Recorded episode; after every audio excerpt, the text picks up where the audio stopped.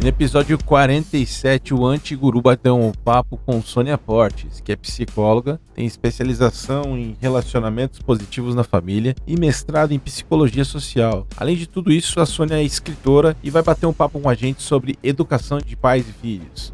Cola mais!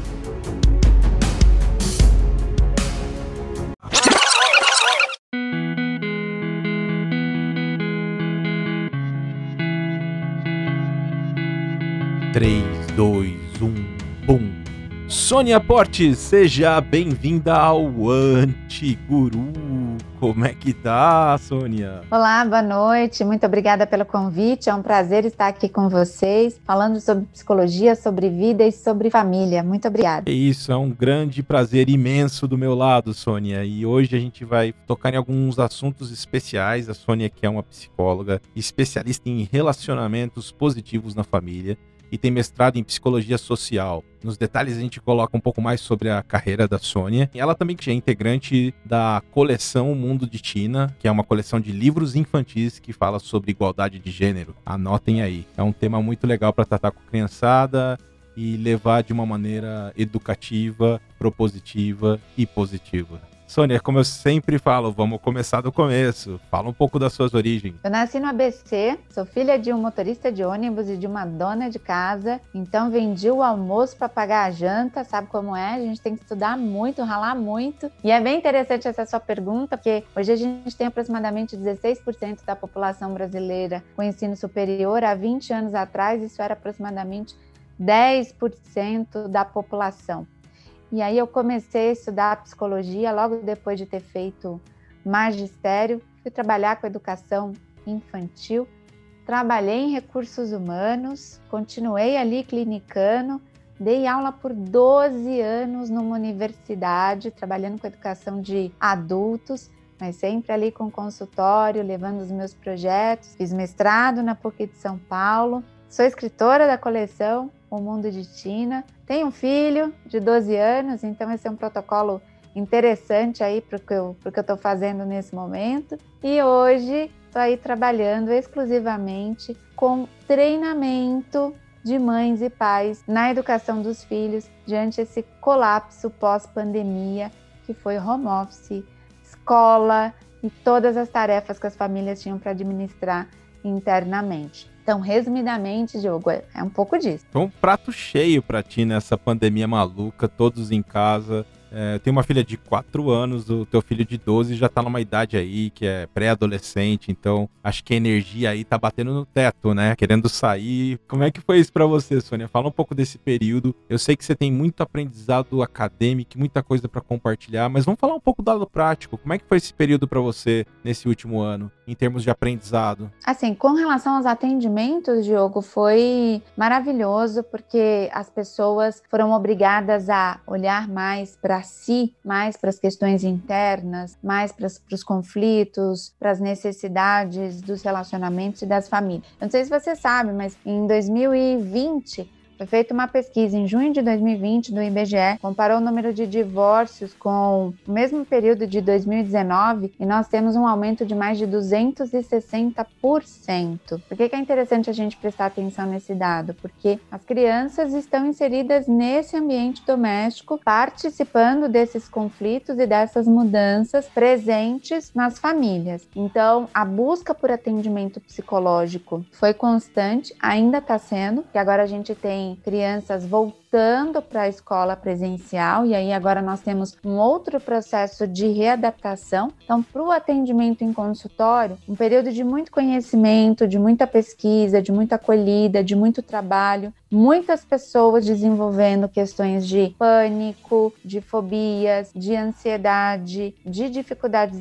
escolares, cognitivas e as crianças também estão nessa lista. Eu, Diogo, particularmente eu tenho sorte. O meu filho é bem tranquilo e agora eu tenho que fazer um trabalho com ele para ele voltar para a escola, porque ele tá tão de boa, porque ele assiste aula de bermuda, de pijama, dorme até às 6h50 para começar a aula às 7 da manhã. Então, se você perguntar para ele, e aí, Vinícius, quer voltar para aula presencial? Ele vai falar: tô de boa, vou ficar aqui. Mas esse é um outro desafio que a gente, como mãe, tem que começar a enfrentar, que é a socialização, né? É um desafio global, né, Sônia? Eu trabalho com recursos humanos também numa empresa americana. Bom, eu fiz uma pesquisa interna para entender o que as pessoas pensam e tive vários resultados, inclusive para entender a felicidade das pessoas no momento, para entender o desejo de trabalhar em casa versus voltar para o escritório. Efetivamente, nós não retornamos, mas ela trouxe vários insights. Um deles é que é justamente o que você falou. É um movimento que não abrange só os pais, mas também as crianças, né?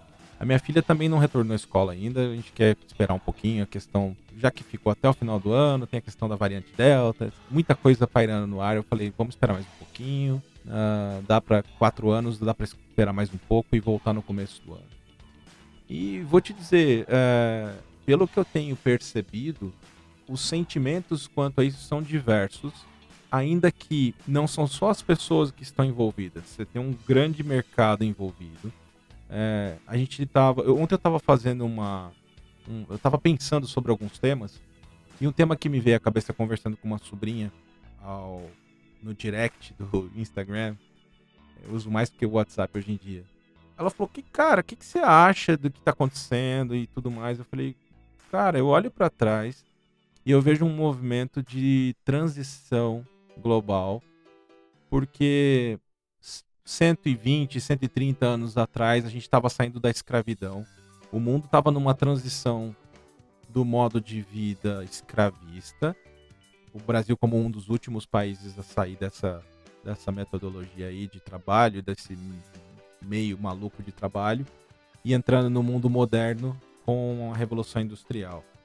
Então você tinha, uma, uma, você tinha um lado progressista que era eram os industriais, o pessoal do petróleo, aquela revolução com os automóveis, e do outro lado o pessoal querendo manter o modo de vida antigo. E aí eu trago para hoje e eu vejo que a gente está na mesma transição. E aqueles progressistas lá atrás, que estavam batendo de frente com os senhores escravistas, são os defensores hoje do petróleo, do modo de vida com combustível fóssil. Estão batendo de frente com essa galera nova aí, do carro elétrico, do mundo mais sustentável. E aí a gente entende que essa questão de posicionamento é uma questão muito, muito, muito relativa. E depende do contexto que você está inserido e do tempo que você está inserido no, na, na, na, linha do tempo, a cronologia. Então, é, o lance de ser de esquerda a direita, para mim, é totalmente referência e não faz sentido. Acho que o grande lance é você pensar no todo para poder fazer os seus pensamentos. E para mim, essa transição de escritório de lar para escritório, vem nessa toada, é a mesma coisa. Um mercado gigante imobiliário que tem lajes corporativas e que não pode morrer, se sustentando, pagando artigos nos grandes meios de comunicação. É, lançando, eu vi um meme eu achei engraçadíssimo, que é um, uma criança levando o pai para o trabalho. Você vai se acostumar, isso vai ser muito divertido, infantilizando é, é, esse sentimento das pessoas. E o que eu e por que eu estou fazendo toda essa digressão? Porque também existe por trás disso forças que fazem lobby que não querem ceder espaço para quem fica em casa. Então assim, é uma é um é um se você for pensar bem, assim, é, é, é muito do zeitgeist da época, né? Das, do que as pessoas pensam nessa época. E a transição que a gente está passando aí na era da informação, transição do fóssil para o elétrico, uh, e assim, para mim isso tudo não é uma coisa fácil nem trivial. E aí entra o teu papel. Então eu fiz toda essa digressão para a gente poder ter um pouco de, de assunto aí e complementar os assuntos que a gente vai tocar pela frente. Mas como é que você vê essa transição? E na sua opinião, o que, que impacta mais? O adulto a criança ou ambas as partes? A criança é reflexo do ambiente em que ela vive. Nós também. Mas quem é a sua primeira referência? Sua primeira referência de homem é seu pai. Sua primeira referência de mulher é sua mãe. Então a mulher, a, a criança, ela acaba absorvendo o que ela tem nesse contexto doméstico. Como que as coisas funcionam aqui? Quem que são os, hierarquicamente os líderes nessa casa? São os adultos. Então os adultos são os responsáveis por formar esta criança, por levar a ela educação, por levar a ela para dar a ela acolhimento, amor, orientação e carinho. Então tudo que a criança percebe do mundo, a maneira como a criança encara o mundo é fruto daquilo que ela é alimentada em casa, psicologicamente, comportamentalmente, economicamente, todos esses recursos vão moldar o caráter e a personalidade dessa criança. Muito legal. É, você me traz um pouco de luz sobre o tema e a gente tem que lembrar que as, tanto as relações dos adultos quanto a relação dos adultos com as crianças são trocas e tanto os adultos quanto crianças eu gosto de ver como plantinhas que precisam ser regadas. E aí, o que, que vai nesse regador? Vai orientação, vai organização, vai diversão, vai disciplina. Para quem gosta do lado religioso, vai religião. Uma série de coisas que mantém a vida balanceada. É isso mesmo, Sônia? Uhum, sim. Uma das maiores dificuldades dos pais atualmente é conseguir conciliar trabalho e atividades e relacionamento com a família. Ah, o home office, você deve ter acompanhado aí, já que essa sua rotina de recursos humanos, as pessoas acabaram perdendo um pouco, além do que já estava se perdendo, perdendo um pouco a, a mão com relação a limites de horários para trabalho. Ah, eu tô aqui mesmo, eu não vou dirigir, eu tô aqui, eu vou fazer mais alguma coisa, e essa dinâmica de divisão entre trabalho e as atividades domésticas gerou uma série de conflitos, até porque todo mundo precisava trabalhar e todo mundo precisava cuidar das crianças que estavam presentes ali também.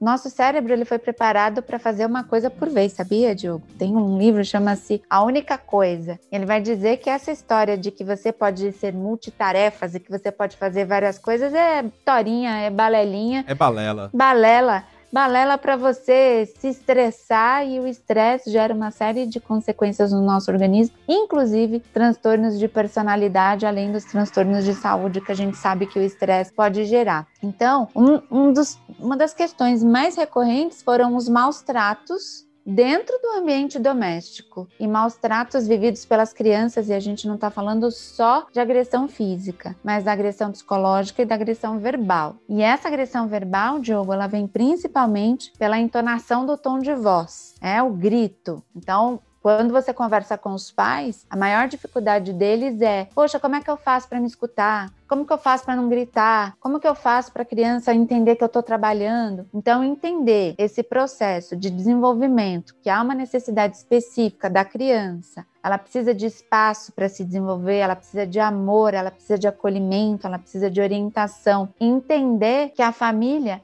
é um projeto tão importante quanto a nossa carreira. Nossa, você tocou num assunto que é fundamental. E aqui na prática mesmo, o que eu verifiquei, conversando com amigos, com colegas, com pessoas em geral, vendo um pouco de artigos na internet e tal, a gente sempre consome um pouco de tudo para formar as ideias e para ter um pouco de referência. E o que eu mais percebi foi realmente isso que você falou: as pessoas Uh, e, mesmo no trabalho e tal, fazendo as pesquisas internas, que as pessoas elas passaram por alguns processos de aprendizado. E, e, e, vou dizer que a maioria das organizações de amigos que trabalham em outras organizações, eles comentaram a mesma coisa. Então teve um período que as pessoas estavam trabalhando muito mais, porque tinha aquela coisa do que você citou aí, ah, a gente já tá aqui em casa, não vou pegar trânsito, então vou trabalhar um pouco mais. Só que isso vira uma coisa doentia, porque você trabalhando de casa, você senta na cadeira e começa a trabalhar por volta de 8, 9, 7, sei lá, a sua, sua rotina, e vai parar no horário normal. Num, num escritório normal, você sai, vai almoçar,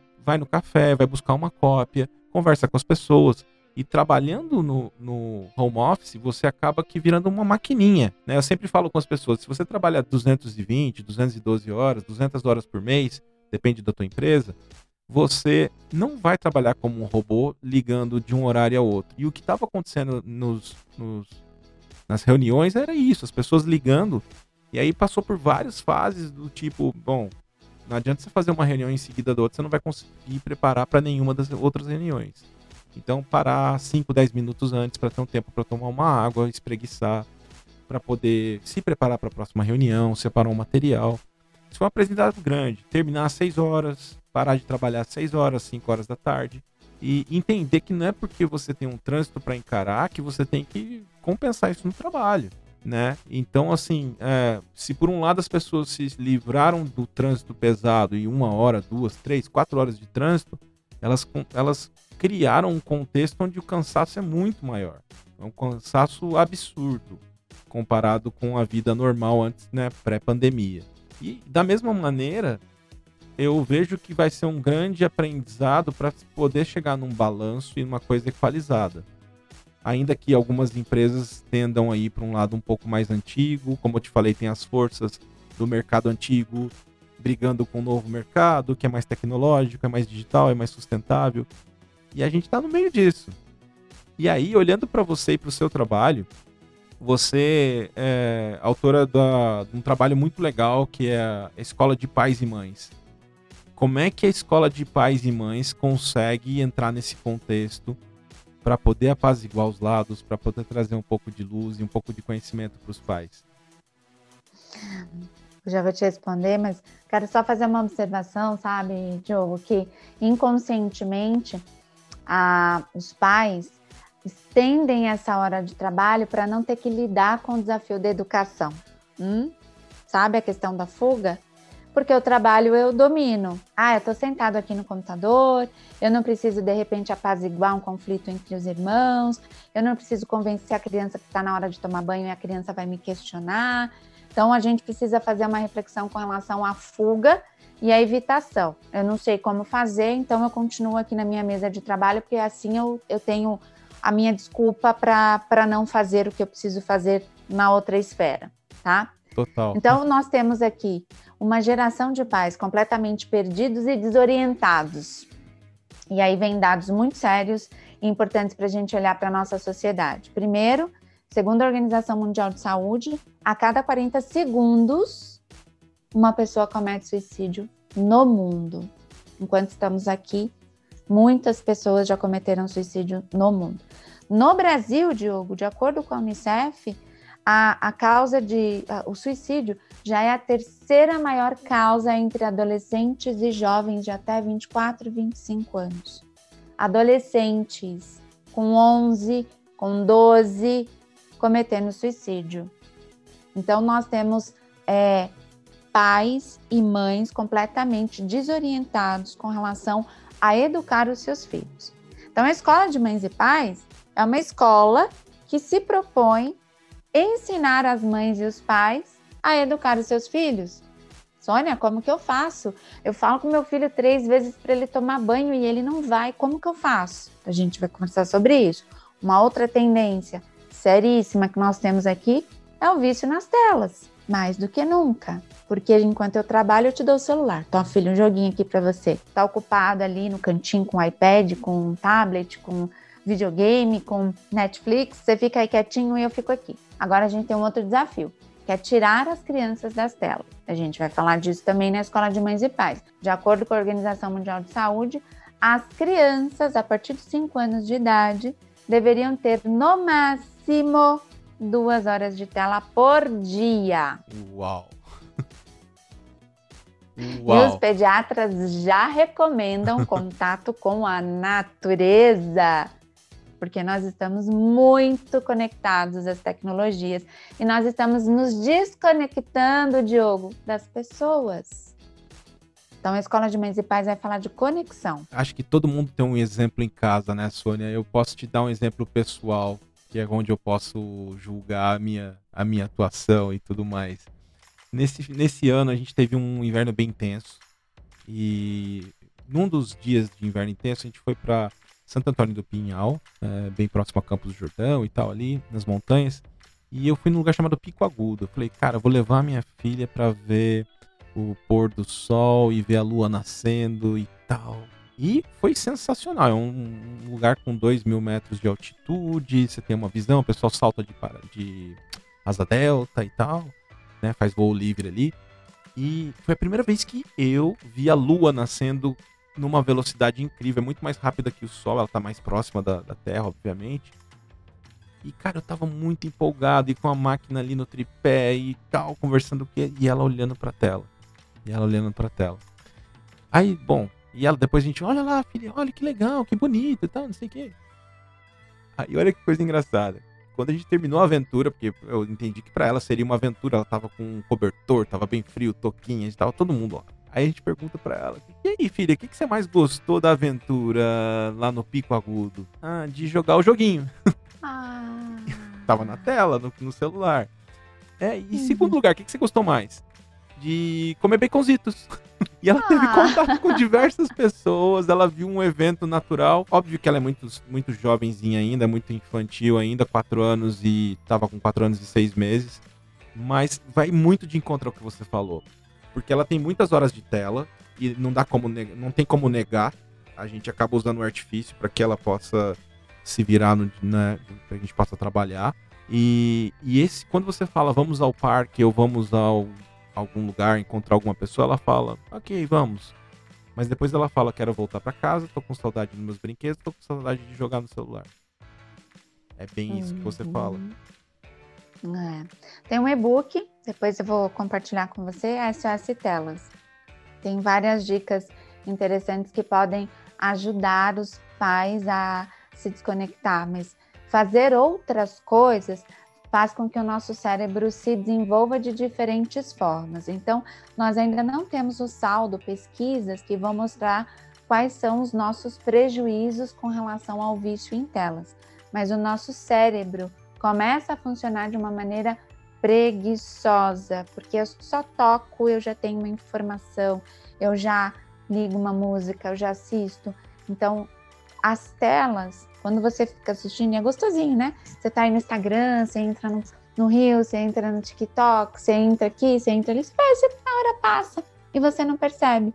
Você tem a, a liberação de dopamina, né? Que é um dos hormônios do prazer. Então você quer ficar sentadinho ali, gostosinho, assistindo, assistindo, assistindo. Nós temos o sedentarismo, a questão dos relacionamentos, as dificuldades cognitivas, a, a coordenação psicomotora para uma criança de 4, 5 anos de idade, ela sobe, ela desce, ela pula, ela anda, ela caminha, ela fala. E com a tela, tudo isso fica diminuído. Eu não falo, porque está tudo aqui, ó. Eu só escuto, eu não interajo, né? Então, nós temos uma série de prejuízos aí, várias pesquisas nos mostram que nós precisamos cuidar desse tempo de acesso a telas, e para isso a gente vai precisar ter muita paciência para convidar as crianças para esse tipo de passeio, para que elas enxerguem, percebam o prazer que é fazer um passeio como esse que você sugeriu para sua filha,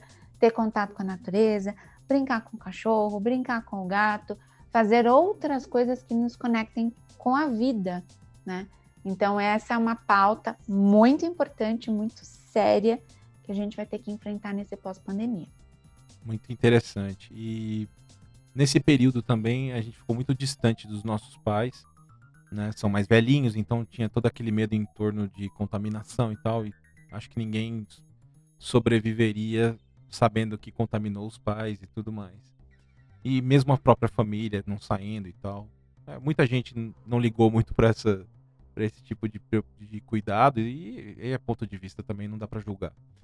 Mas uh, o, o, eu realmente observei essas coisas que você comentou. E eu tenho alguns medos, mas eu queria saber quais são os principais medos dos pais que você atendeu. Neste momento, essa dificuldade com a escola, com a readaptação escolar, com perder o ano. Sônia, foram dois anos de pandemia que a criança não, não acompanhou, ela vai perder conteúdo, ela vai ficar para trás. Esse é um dos maiores medos e tudo que a gente lê, tudo que a gente estuda aqui, calma, nós temos plasticidade cerebral suficiente, as crianças ainda mais, para recuperar esses dois anos que não foram totalmente perdidos, mas que se tivessem sido, fica tranquilo, porque todo mundo perdeu dois anos, porque estava todo mundo com aulas online, então não foi só o meu filho ou só o filho da vizinha, estavam todos em aula online, então vão ficar meio atrasados todos durante esse período, para não ter tanta essa ansiedade, tanta essa cobrança com notas, com performance escolar, acho que esse é um ponto. Mas, em primeiro lugar, Diogo, a questão do suicídio. Esse é o maior medo de todos.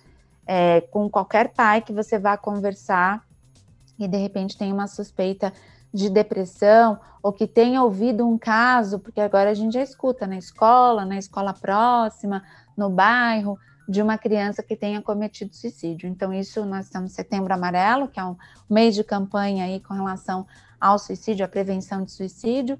E como fazer esta prevenção? Os pais se sentem completamente sem ferramentas para conseguir lidar com isso e que é muito traumático, é muito traumático. O suicídio ele é traumático para adultos, para crianças é muito mais, porque os pais ficam devastados depois que, que isso acontece, a família e toda a sociedade, né? Então, essa, essa questão de como que eu faço para cuidar dessa criança é o maior medo desses pais. É, e o suicídio que é uma coisa muito presente, né? A gente vê artigos aí que falam que os principais países com maiores números de suicídios são os países que são mais escuros, com menos tempo aberto, né? Países nórdicos, uh, sei lá, Rússia, América do Norte em geral, pro lado do Canadá, são países de tempo chuvoso, com um clima que não é tropical como o nosso. Mas tem que entender que no nosso clima, com o nosso país lindo, com as nossas praias, tem muito caso de suicídio, certo, Sônia? Nós ocupamos o quinto lugar no ranking mundial. Países em subdesenvolvimento, países em que as pessoas passam por uma série de dificuldades econômicas, a gente tem a questão da pandemia, que colocou muitas pessoas aí em condição de vulnerabilidade, pessoas desempregadas, pessoas passando necessidade. E aí nós temos, é, é, pontualmente com as crianças, que sofreram uma série de abusos, inclusive abusos sexuais, principalmente nas classes né, menos, menos favorecidas. A gente sabe que isso não é um, um pré-requisito, mas acontece mais, a gente sabe disso também. Então, é, nós temos essa dificuldade de relacionamento familiar que acaba sendo expressado no, no, comportamento das pessoas na sociedade. Então, como, como que eu me conecto com meu filho? Como eu falo com meu filho? Como que eu oriento? Como que eu educo? O, quais são os pilares de uma educação? E a gente oscila, Diogo, entre dois extremos a negligência deixa aí que a vida cuida, que a vida ensina, e o autoritarismo, que infelizmente em torno de 70% das famílias no mundo ainda batem nos seus filhos para corrigir. Isso é um dado interessante, porque não se trata de Brasil, um país que, apesar de tudo, é extremamente conservador, tem um, uma cultura patriarcal extremamente machista, que tende ao militarismo e ao tratamento é, meio que. Sabe aquela coisa do arte da guerra? Para que as pessoas sigam o exemplo, eu vou decapitar duas, três ali para que todo mundo tenha medo. É interessante esse dado, porque no final das contas o mundo é um.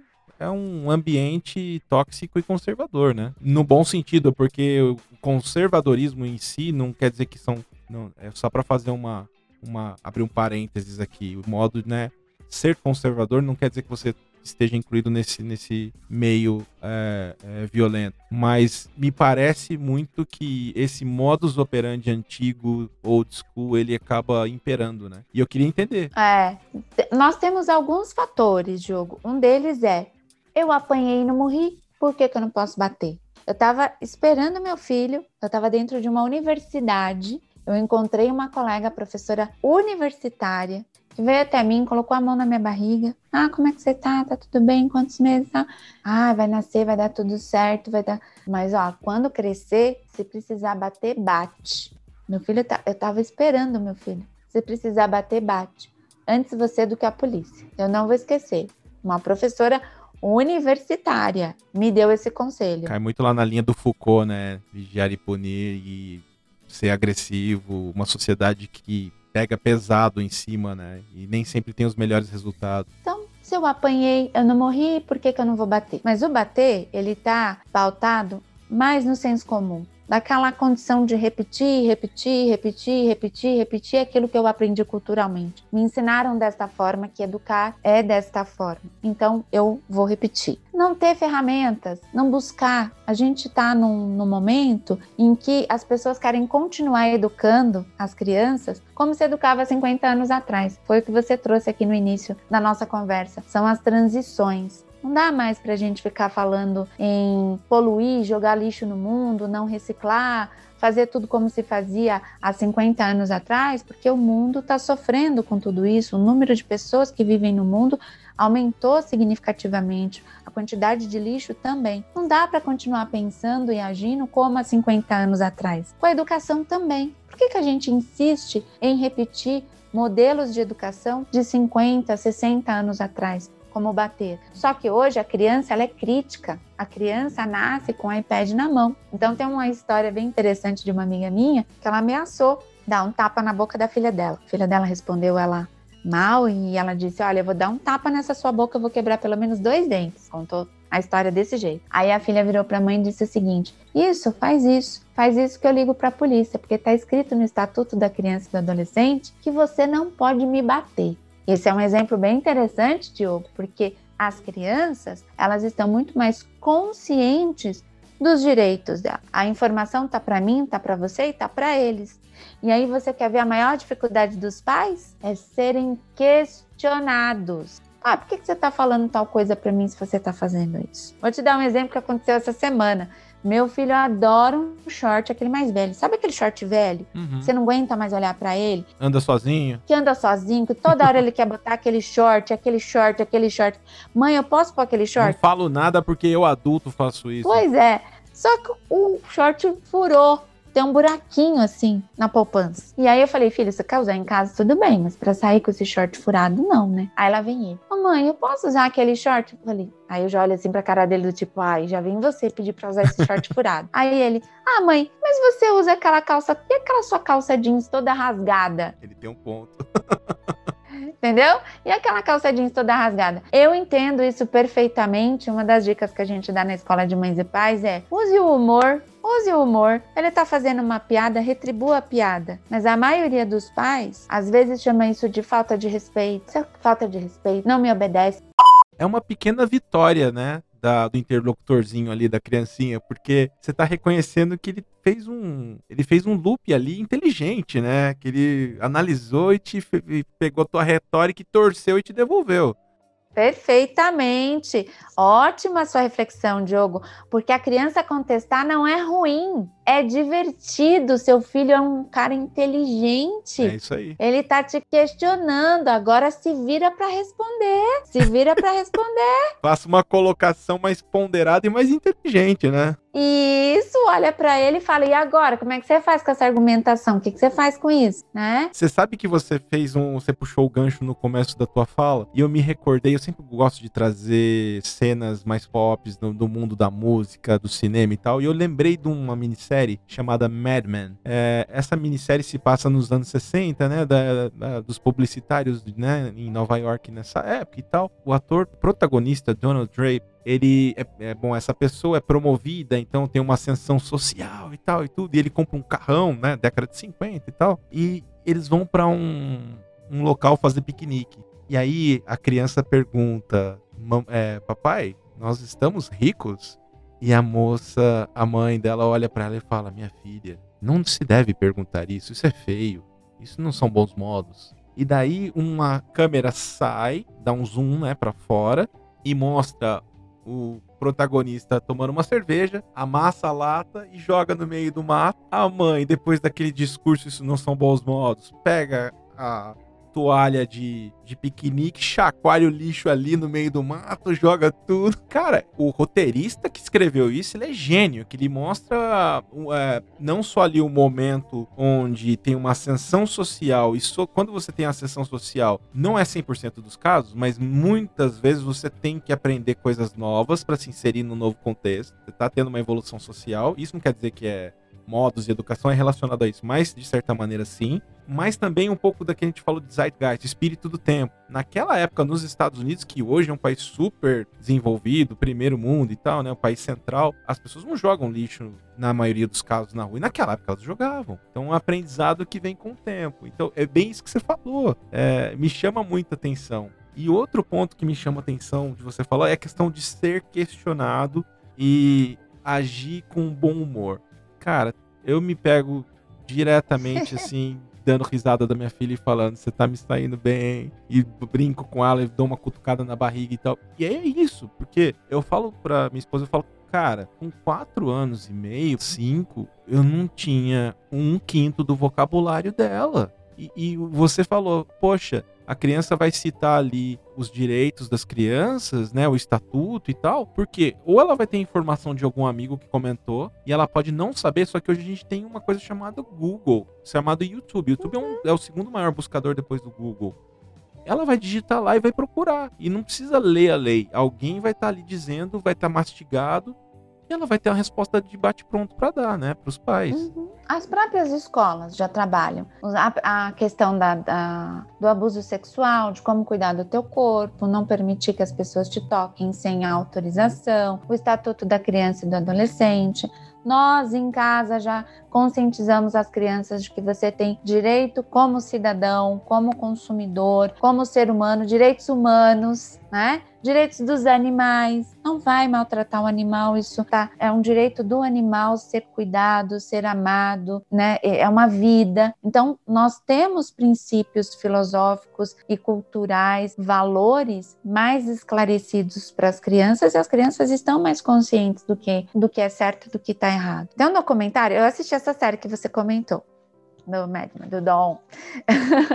é, tem um, um documentário, chama-se os, é, Milgram, os, Perigo, os Perigos da Obediência. É um estudo em psicologia social que coloca pessoas para serem é, voluntárias no experimento e elas precisam torturar umas às outras. Eu não vou dar spoiler, porque o meu filho disse que eu quero contar tudo e eu quero contar tudo mesmo. Então eu vou deixar só assim para quem tiver interesse, para fazer reflexões sobre o quanto ser obediente demais, aceitar e concordar com tudo. Ah, filho, vai tomar banho, eu vou. Vai jantar, eu vou. Vai fazer tal coisa, eu vou. E não questionar nunca que isso não é saudável. Eu, eu vou, eu vou falar um pouco desse spoiler, porque eu conheço esse estudo. Ah, você conhece? Eu, é, realmente. É, você vê o grau de de uh, crueldade de pessoas ditas certinhas, né? Só para dar um pouco mais de spoiler aí. E aí uhum. pode, o resultado pode ser chocante, né? No termo de, uhum. assim, as pessoas que são tidas como obedientes e certinhas, se você dá um comando, qual é o poder dessa pessoa de discernimento de parei por aqui? Acho que é bom procurar. Crítica, né? De criticar, gente. Assista porque vale muito a pena. Vale muito a pena. Então, só que para usar o humor, Diogo, para usar o humor, eu tenho que estar tá bem. Eu preciso ter, eu preciso me cuidar, eu preciso me autoconhecer. Então, muitas mães me perguntam assim: Sônia, o que, que eu faço para ter mais paciência com meu filho? Aí você pergunta: tá, conta aqui para mim, conta pra tia, como é que foi seu dia? Ah, eu levantei atrasada, eu fui pro chefe, aí depois eu fui fazer o almoço, aí depois eu fui fazendo não sei o quê, aí eu tive estresse aqui, eu tive estresse ali, eu tive. Aí eu cheguei em casa, eles não tinham tomado banho. E eu já gritei com todo mundo, já mandei todo mundo tomar banho. Aí a pergunta é: tá, você tá precisando ter mais paciência com seus filhos? Uau! Porque... Que reflexão. Você vem com um dia carregando uma série de coisas e aí é assim, você pega trânsito, você almoça correndo, as pessoas te solicitam, você faz reunião, te pressionam e você engole. Quietinho, quietinho. Mas aí quando eu chego em casa, porque a criança não tomou banho, aí eu perdi a paciência com meu filho. É uma reflexão crítica de que será que você perdeu a paciência mesmo com seu filho? Você, a sua paciência já foi esgotada toda O seu filho foi aquela cerejinha que nem cereja é, foi aquela bolinha né, em cima da, da torta gigante. E aí a gente acaba descontando no mais fraco. E isso é um ponto importante. Quando Isso vale para a família, criança, né? Para a esposa, para o filho, para tudo. É, porque as pessoas acabam esquecendo de cuidar do projeto que é mais importante na vida deles, que são os relacionamentos. Acaba cuidando demasiadamente do trabalho, das outras questões e não cuida disso em casa, mas culpa a casa, culpa os filhos. O meu filho faz eu perder a paciência. O seu filho está em desenvolvimento, ele está experimentando limites. Ele esqueceu de tomar banho. Pode esquecer, a gente esquece. Ele esqueceu, ele estava ali brincando, passou Ninguém o tempo. vai morrer porque deu percebeu. um, né, cabulou o banho hoje. Exatamente. Então, aí traz todo o estresse do dia a dia e acaba sobrecarregando a criança e culpando a criança por um estresse que você já tem na tua vida, que você já carregou durante todo o dia na tua vida. Isso é um, é um desafio gigante, né? Você diria que é um dos maiores que você encontra nesse mundo?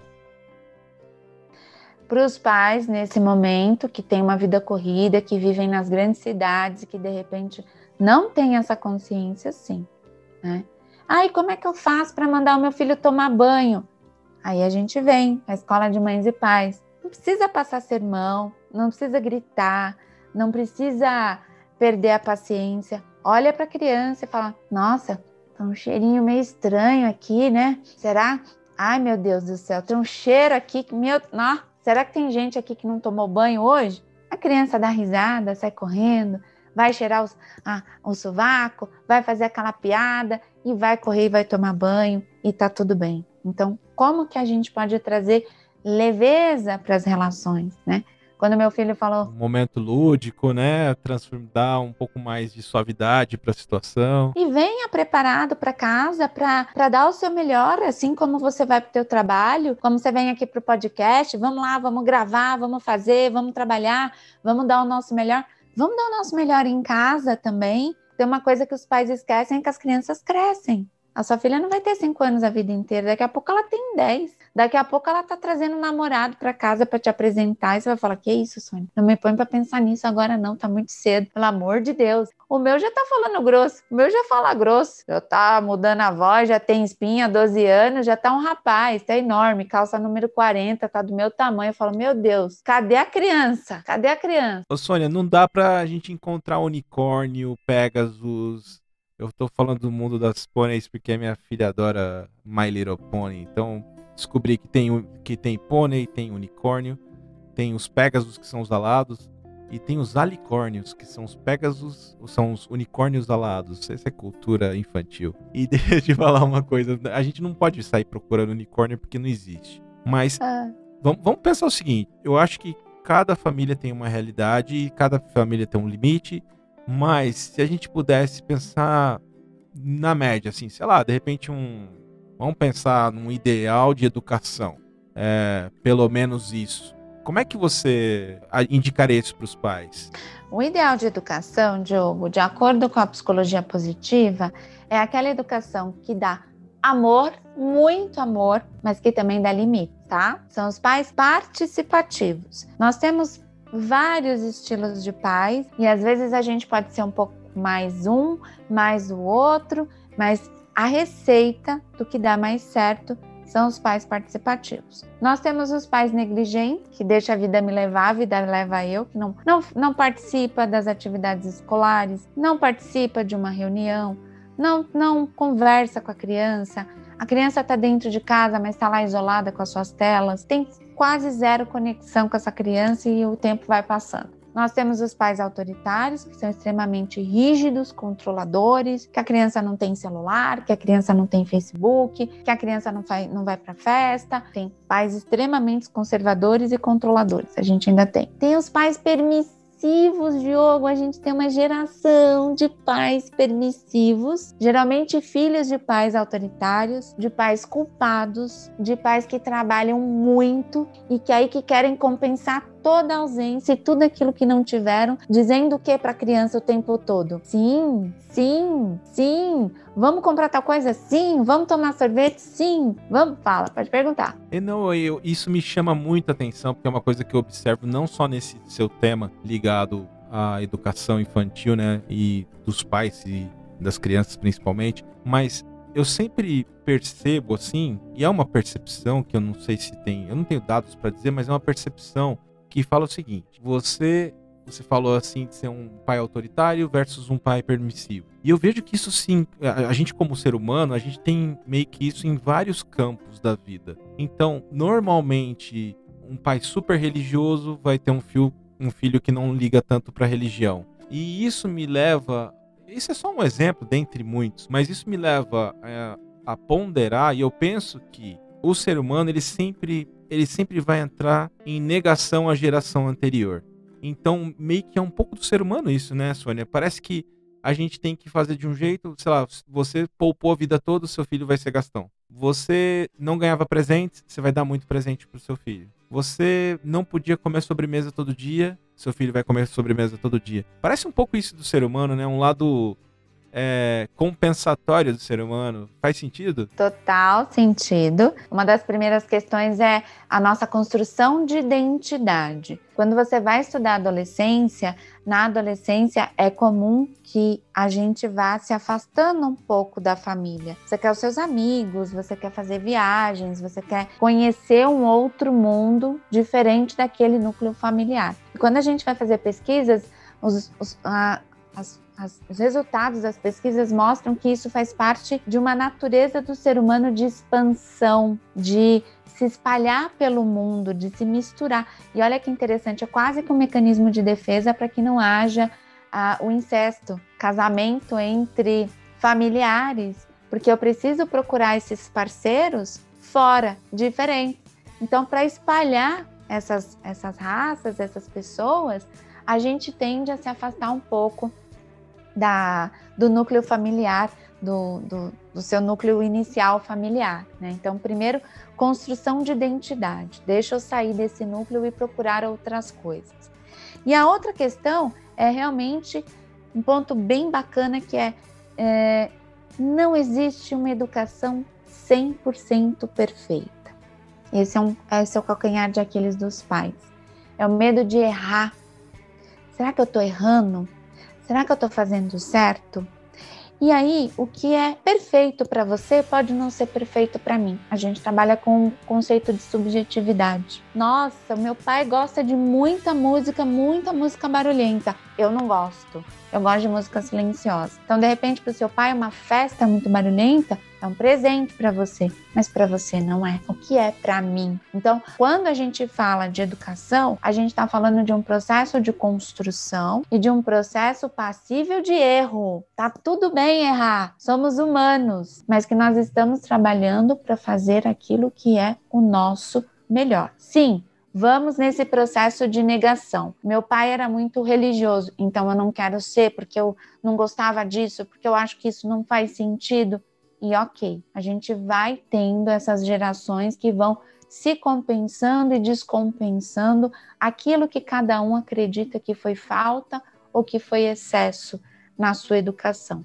Então, nós temos aí uma geração de pais permissivos, filhos de pais autoritários. Pergunta, Diogo. Não, é. Me chama muita atenção vários pontos aqui. É legal esses cliques que a gente vai tendo e os.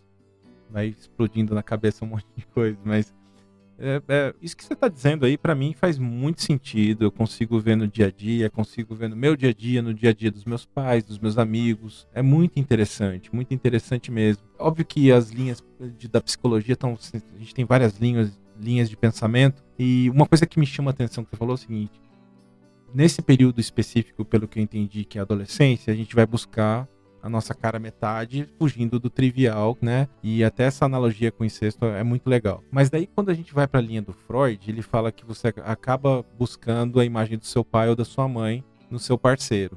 Isso é pós-adolescência e já que você está num, num movimento de afirmação e você vai buscar suas origens. Como é que funciona isso na sua, na sua linha de pensamento? O Freud diz que inconscientemente você vai buscar referências comportamentais e às vezes até físicas. é interessante você pegar fotos de repente da sua mãe quando ela era jovem, mais jovem, e comparar com a sua esposa, que segundo os psicanalistas há, similaridades comportamentais e biológicas nessas pessoas. Inconscientemente há né? E ao mesmo tempo eu quero alguém muito diferente. Eu vou. Quando é que eu começo a fazer essa busca? Segundo Freud, a partir dos 12 anos, que é quando eu começo a me interessar por outras pessoas, a beijar na boca, a ver, a ter contato com outras pessoas. Como o Freud escreveu isso há mais de um século atrás, e a criançada hoje com 11 anos já não é mais bebê, que é boca virgem, boca a gente virgem. vai aprender isso. Chegou a menininha no consultório, BV, o que, que é isso? Boca virgem. Eu ainda sou BV, sou boca virgem. Né? Ah, que eu vou me misturar, que eu vou me interessar pelo, pelo, por outras pessoas, é, há essa busca inconsciente de ser diferente, mas ao mesmo tempo eu tento essa zona de conforto, essa zona familiar, a referência de homem ou a referência de mulher, que é o meu porto seguro, é o que eu tenho como referência da família. Faz sentido um pouco dizer que é aquela briga eterna do ego que não sabe se vai pro lado do id ou se vai pro lado do superego. Um é mais Baco, deus da uhul da festa, vamos quebrar tudo, e o outro é mais sério, mais centrado e tal. Será que é o nosso ego entrando em colapso quando entra entre o racional e o irracional? consciente e o subconsciente? O Freud diz que essa é a nossa grande salvação, na verdade, né? Não é a nossa perdição, é a nossa salvação. Por quê? Porque se você é um indivíduo culpado, um indivíduo em conflito, você está em culpa. Eu adoro dar esse exemplo em universidade, porque fica claríssimo, né? Eles vão na cantina, tá lá aquela cantina de universitário com aqueles lanches bem ah, bem recheados de gordura, de açúcar. Aí você vai lá, você chega lá, você tem um croissant de chocolate e tem uma salada de frutas lá, pálida, cheia de suco de laranja, borbulhante lá. Você olha para a salada de frutas, fala, devia comer a salada de frutas, né? Mas esse croissant de chocolate tá tão bom. Aí você vai lá, compra o croissant de chocolate, dá aquela experimentada e aí bate aquela culpa do tipo, ai meu Deus, devia ter comido a salada de frutas mas você não está livre disso. Que você pedir a salada de fruta, você colocou a primeira colherada na boca, você olha para o coração e fala: devia ter comprado o croissant. Somos seres em constante conflito, em constante angústia. Isso faz parte do nosso desenvolvimento. E o Freud diz que só não sente culpa se você não se sente culpado ou em conflito, você é um psicopata. É uma pessoa que tem plena é, certeza do que está fazendo, não se importa com o outro, também não se importa consigo, se importa pouco com a vida. Então tá tudo bem, isso faz parte. Tem um, um ex-sogro, e é interessante porque, cara, tenho liberdade para falar aqui, não vejo problemas nenhum. Principalmente as pessoas que você gosta da sua vida. Seu Ademir, seu Ademir Henning, ele falava, ele tem uma frase que ele é, é muito dele, que ele fala assim: Eu desconfio das pessoas que não têm vícios. que é um pouco disso, né? Não adianta você querer seguir essa linha é, certinha, ser caxias, ser muito controlado. Uma hora você vai ter que explodir, né? Não tem jeito. Vai ter que explodir e soltar essa energia toda para algum lado, não tem como. Sim, como que a gente canaliza as nossas emoções, as nossas raivas, as nossas necessidades, os nossos desejos. Então, tudo aquilo que é demais, quando você falou do, do diabinho e do anjinho aí, do superego e do id, dessa briga, desse conflito, todos nós sofremos com esses conflitos. E todos nós, em algum momento, vamos escutar o id, quer meter o pé na jaca, quer escorregar, é o baco, quer fazer né? uma coisa errada. é, que é o grito que a mãe dá com a criança em casa, ah! né? E perdi a paciência, e o pai também. Ali, em algum momento, você é um ser humano. E aí muitos pais me perguntam, Sônia, tá, tô escutando você falar aqui, descobri uma coisa, o quê?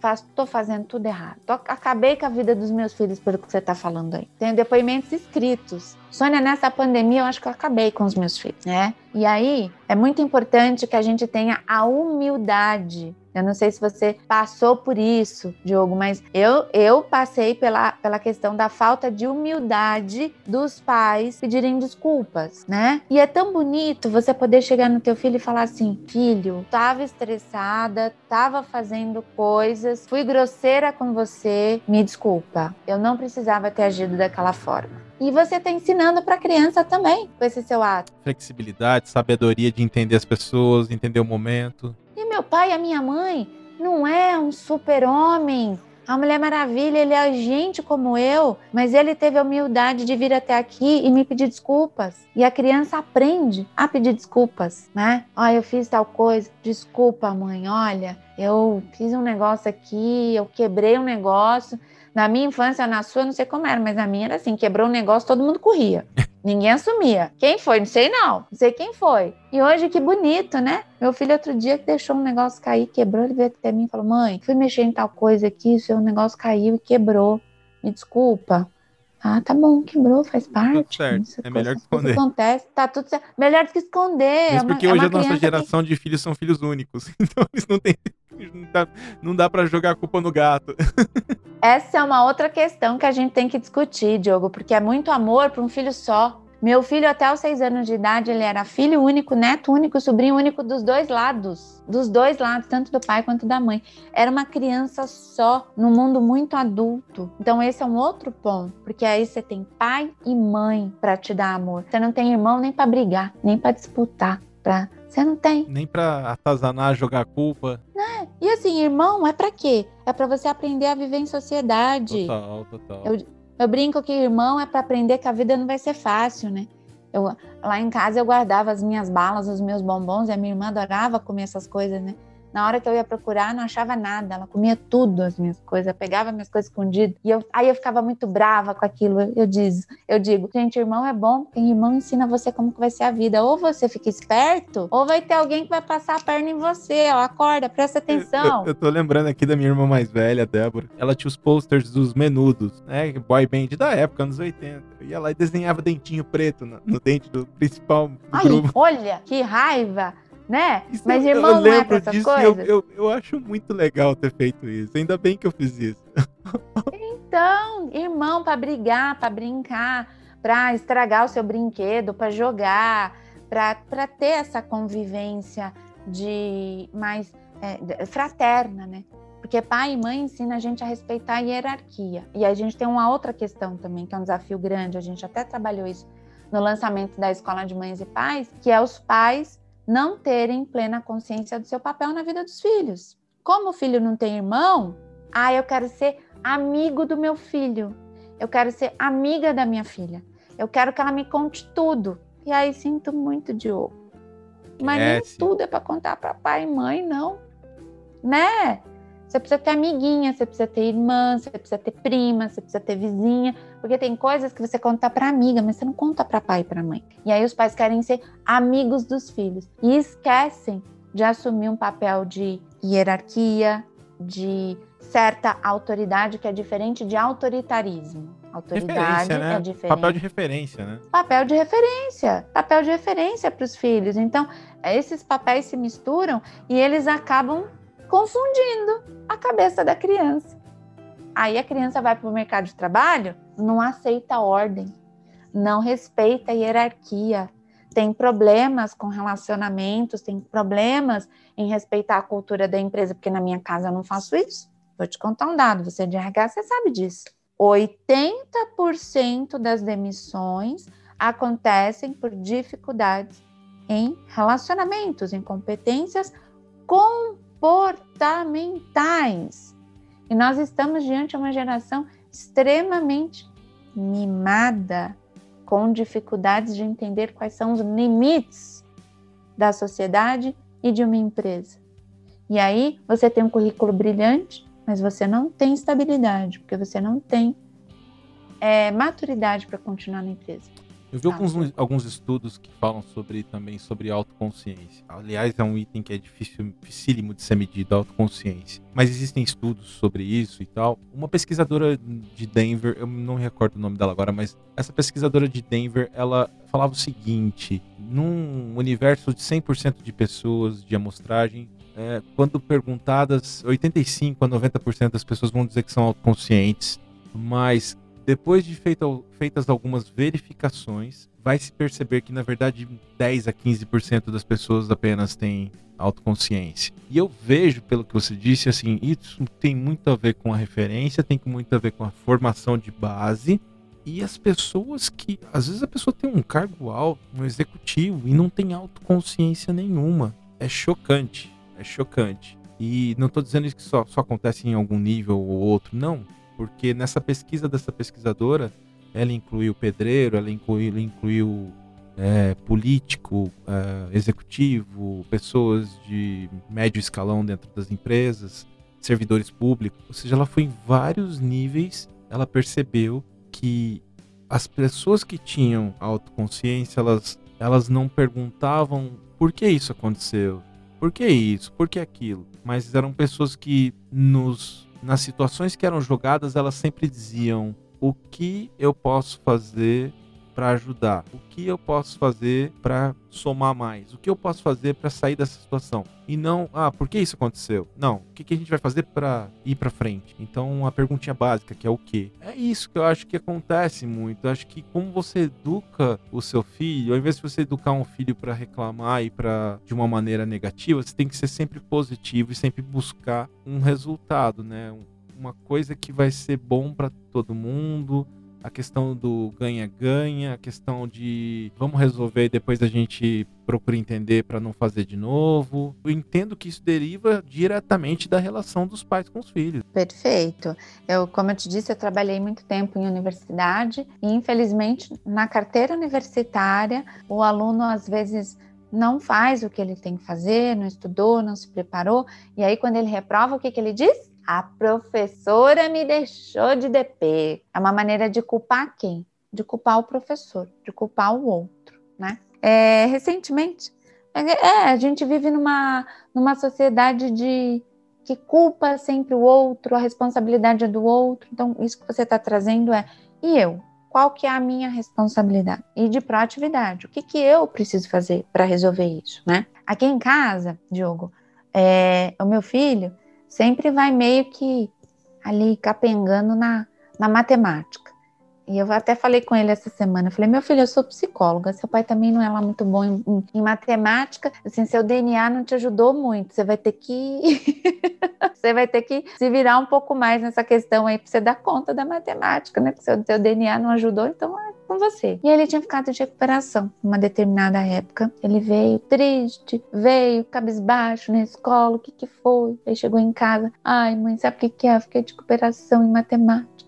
Claro que não é fácil para você receber a notícia de que seu filho está de recuperação, mas importantíssimo, tudo na vida é aprendizagem. Para nós também entender essa é uma dificuldade dos dos pais, das mães. Meu filho tem que ser perfeito. Não, seu filho é humano e ele vai enfrentar dificuldades. E você precisa ajudá-lo a desenvolver resiliência. Esse é um ponto. E aí eu abracei, acolhi, Falei, ah, filho, é, realmente. É chato, né? Você ficou de recuperação. Mas vamos lá, eu tô aqui, é, tem a escola, tem aula de reforço. Agora a gente vai precisar pensar num plano de ação. O que, que você vai precisar fazer para recuperar essa nota? Aí ele chorando falou para mim: estudar, estudar mais, mãe. Eu falei: sim, nós vamos nos organizar e você vai tirar aí pelo menos uma hora por dia para rever essa matéria, para você estudar, para você recuperar essa nota. Ah, mas você acha que dá para recuperar? Claro que dá para recuperar. Você vai estudar mais, você vai recuperar. Aí ele foi tomar banho e tal, voltou melhor, começou a jantar e falou assim: Mamãe, mas e agora? Como que eu vou contar pro papai? Aí eu virei para ele e falei assim: Fica tranquilo, você vai fazer o seguinte você vai contar que você ficou de recuperação, mas já conta para ele qual é o seu plano de ação. Qual é o seu plano de ação? Ele estudar e fazer aula de reforço? Eu falei, exatamente. E vai aprendendo na vida que é assim. Toda vez que você trouxer um problema, traga pelo menos uma solução para ele. Você traz o problema, mas você vai pensar numa solução. Pense no problema e pense em soluções. E vai dar tudo certo. O seu pai também vai compreender o seu lado. Então, como é que você vai preparando o seu filho para enfrentar os Mercado desafios de da trabalho, vida? vida em geral, né? É, se a metade das pessoas tivesse essa consciência, por isso que eu acredito fielmente que a, a base familiar é uma base que ajuda muito na sua referência, na sua estrutura, na sua articulação, de como você interage com as pessoas, é, você já teria muitos problemas resolvidos no mundo profissional, trazendo isso para um, uma fatia da esfera social, né, que é o lado profissional. Nós temos, Diogo, você deve acompanhar isso, mas a maior parte das pessoas que estão dentro de um presídio faltou amor na educação. A gente precisa de cadeia, a gente precisa de educação. A gente precisa de educação pública, a gente precisa de escola, mas a gente precisa de amor em casa. Se você tiver isso, você tem todo o resto. Tem um documentário, não sei se está na Netflix ainda, chama-se No Começo da Vida. Se você não assistiu, assista. Esse eu ainda não assisti. Fala da no começo Assista, da vida. É lindo documentário, maravilhoso. Fala da importância do afeto, do amor, do acolhimento de 0 a 4 anos, mas vai falar de, de tudo que a gente precisa na educação. Em, no ano de 2000, eu não vou ter o nome dele agora, mas o prêmio Nobel foi pautado na questão da educação na primeira infância, do quanto é importante isso pode evitar crimes, isso pode evitar suicídio, isso evita desemprego, isso estabiliza uma sociedade. Se a gente conseguir trazer essa consciência para as mães e para os pais, que o maior investimento delas e deles está dentro de casa, talvez no futuro nem precisem mais de tantos psicólogos. Que reflexão incrível. Eu sempre tenho aqui, Sônia, uma pergunta que eu tiro da manga. É a última pergunta. Ah. E eu já falo para todo mundo, já faço essa brincadeira que é uma pergunta cafona. O podcast ele foi idealizado para trazer pontos de vista diferentes, não relacionados à fama e dinheiro. Então, olhando para o teu ponto de vista que é a educação de pais e filhos, o que, que é sucesso para você? Aí eu vou ter até que respirar profundamente para te responder essa pergunta, né? Porque sucesso para mim é que o meu filho consiga ter autonomia, que ele consiga ser um ser humano, um cidadão de verdade, né, para nossa sociedade. Você falou de exemplos, é muito difícil a gente alimentar esses exemplos positivos, e quando a gente escuta uma discussão no Senado, uma discussão política, uma discussão entre pessoas que deveriam de repente nos dar o exemplo, não nos dão exemplo. Isso é muito complicado no nosso país, né? É, explicar para as crianças que se comportar de uma maneira civilizada e respeitosa precisa começar dentro de casa e de repente você assistiu uma cena complicada num jornal, no noticiário. Então, para mim, é que o meu filho consiga ter autonomia, que ele consiga ser uma pessoa com essa clareza mental, com essa clareza de vida, que ele consiga ser uma pessoa consciente dos seus atos e que ele também consiga construir, fazer dessa sociedade um lugar melhor para a gente viver. Sucesso para mim é isso. Meu, o meu resultado tá ali, no que eu tô conseguindo construir com ele. Para mim, isso é sucesso. Sônia, queria, antes de mais nada, agradecer por essa tremenda aula que você deu pra gente hoje aqui. É, quem escutou até o final, Pô, se não escutou, fica, gente. Vale muito a pena. Que quanto insight legal, quanta reflexão positiva. Cara, se você não é pai ainda, você é filho. Então, assim, esse podcast serve para todo mundo. E, poxa, faz o seu jabazinho aí do seu infoproduto, que é a Escola de Mães e Pais. De repente, muita gente vai ter interesse. Eu acho que é legal.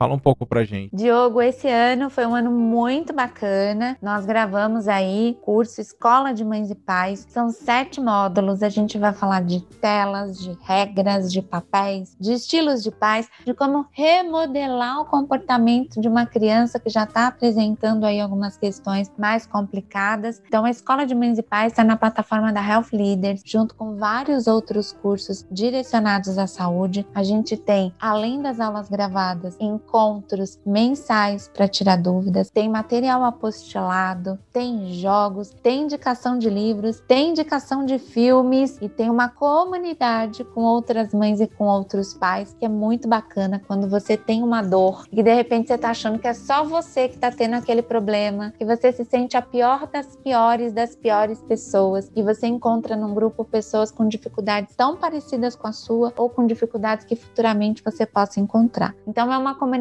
de mães e pais que querem fazer a diferença no mundo, que querem ser pais e mães melhores para os seus filhos e que querem construir aí esse mundo melhor. Tá na plataforma da Health Leaders. O curso é gravado, as pessoas têm acesso ao curso por mais de um ano. Elas têm conteúdos conteúdos extras, tem e-books e serão todos muito bem-vindos. Eu espero de verdade que esse curso possa contribuir com o mundo. Legal, queria agradecer ao Márcio Moron, meu grande amigo, a gente trabalhou juntos, que está aí liderando a plataforma junto com vocês. E deixo depois na descrição o endereço eletrônico aí para que as pessoas possam acessar, quem se interessar. E te agradecer do fundo do coração. Cara, que conversa sensacional. Fiquei super feliz aqui. Pô, bate-papo tremendo. Você me mandou o convite no dia do meu aniversário. Eu falei, ó, oh, ganhei um presente participar do podcast. É muito gostoso falar dessa provocação, trazer essas reflexões para as mães e para os pais. Porque as, quanto mais pessoas tiver consciência da importância disso, mais transformado estará o mundo. Então, para mim é uma alegria, um prazer enorme. Prazer imenso do meu lado. Te agradeço e queria deixar um abraço. Até a próxima. Eu que agradeço. Um abraço a todos. Valeu.